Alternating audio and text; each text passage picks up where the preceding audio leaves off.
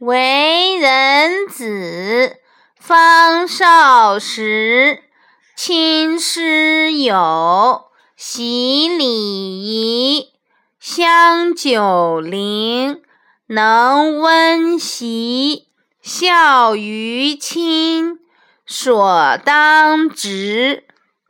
做儿女的，在年轻时就应当亲近、尊敬老师和友人。学习人和人之间交往的礼节。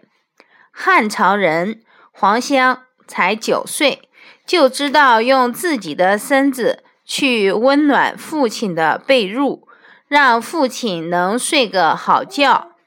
孝敬自己的双亲，这是每个子女都应当做到的。黄香温席，东汉时。有个小男孩名叫黄香，他九岁时母亲就去世了。黄香非常孝顺父亲。夏天时，他会用扇子把席子扇凉了，再请父亲上床睡觉。冬天时，黄香总会在父亲睡觉前用自己的身体为父亲温暖被褥。